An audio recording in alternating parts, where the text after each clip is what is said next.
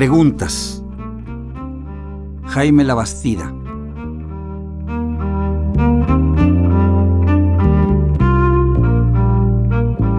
Lleva un epígrafe de Eliseo Diego que dice, ¿y si no hubieses acudido aquel domingo?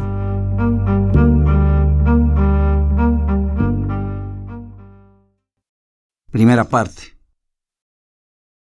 ¿Y si no hubieras aparecido en el umbral aquella noche de abril deslumbrante y erguida, llena de gracia y trémula, con una respuesta aguda a mis preguntas, siempre diciendo no, con un leve suspiro, como si del fondo de ti misma saliera el último aliento de la vida?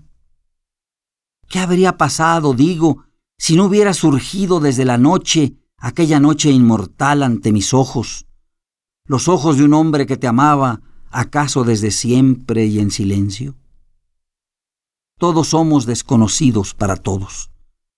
Lo sabes bien, pues nunca nadie en ninguna parte podrá saber nada de nadie que no sea la muerte.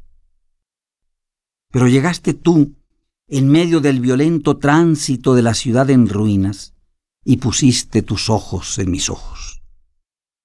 Y nos envolvió entonces el silencio, un silencio purísimo y oscuro que nos aisló entre el polvo, como un perfume denso. Todo se hizo banal. Solo quedamos tú y yo en medio de las ruinas y en mitad del escándalo, en el centro de una gota profunda de silencio que a la ciudad en ruinas le resultaba imposible combatir.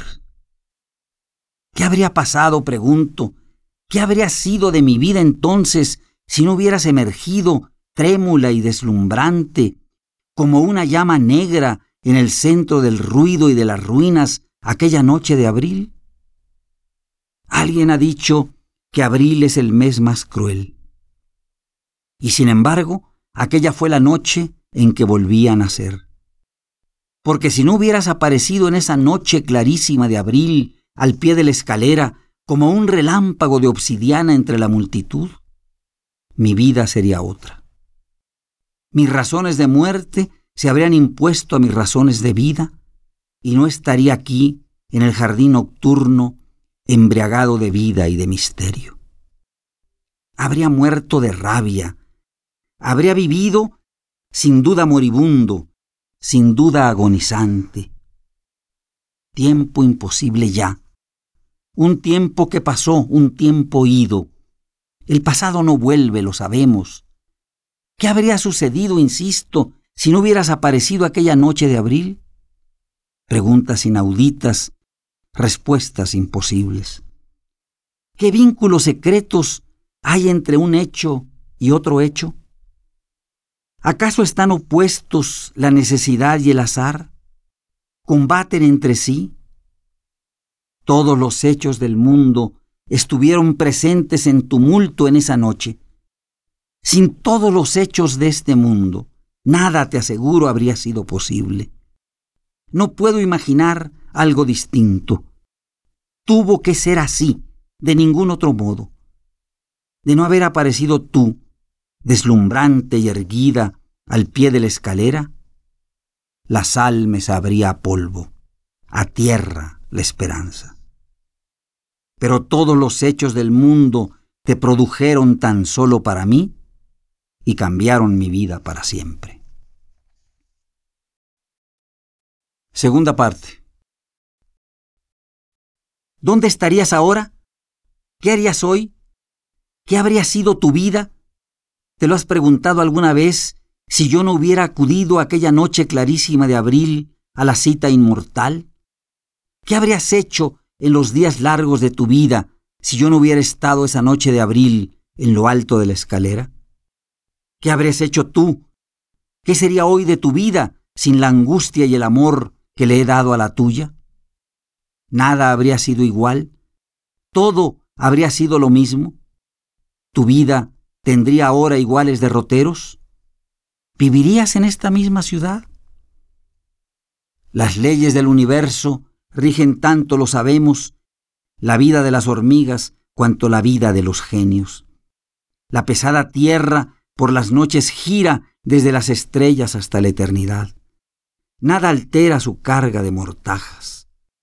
Millones de especies han muerto y otros millones de especies habrán de desaparecer aquí en la Tierra o en otros planetas semejantes al nuestro, en planetas provistos de hidrógeno y de oxígeno, y en ellos, sin duda alguna, otros seres parecidos a nosotros, fraguados como nosotros en una líquida esperanza, pero distintos a nosotros en todos y cada uno de sus rasgos.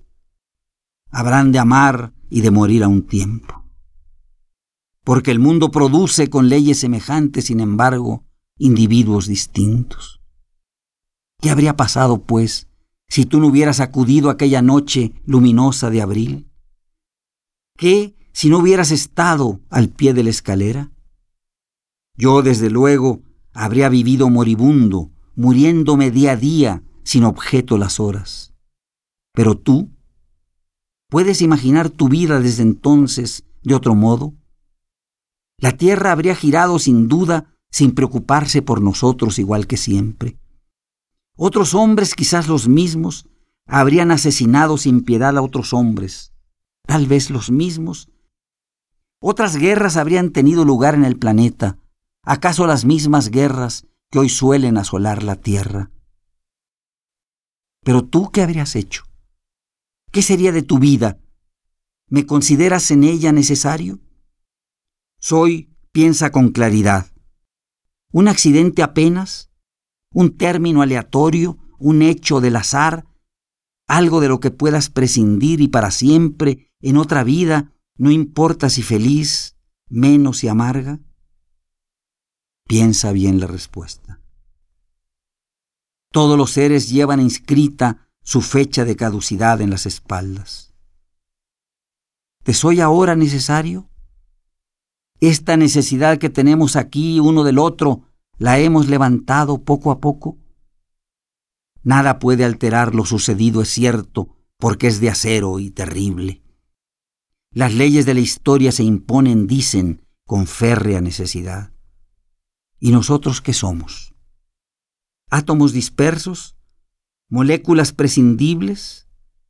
Sí, somos eso, materia que se desvanece, salvo para el amor. Para el amor sí somos necesarios.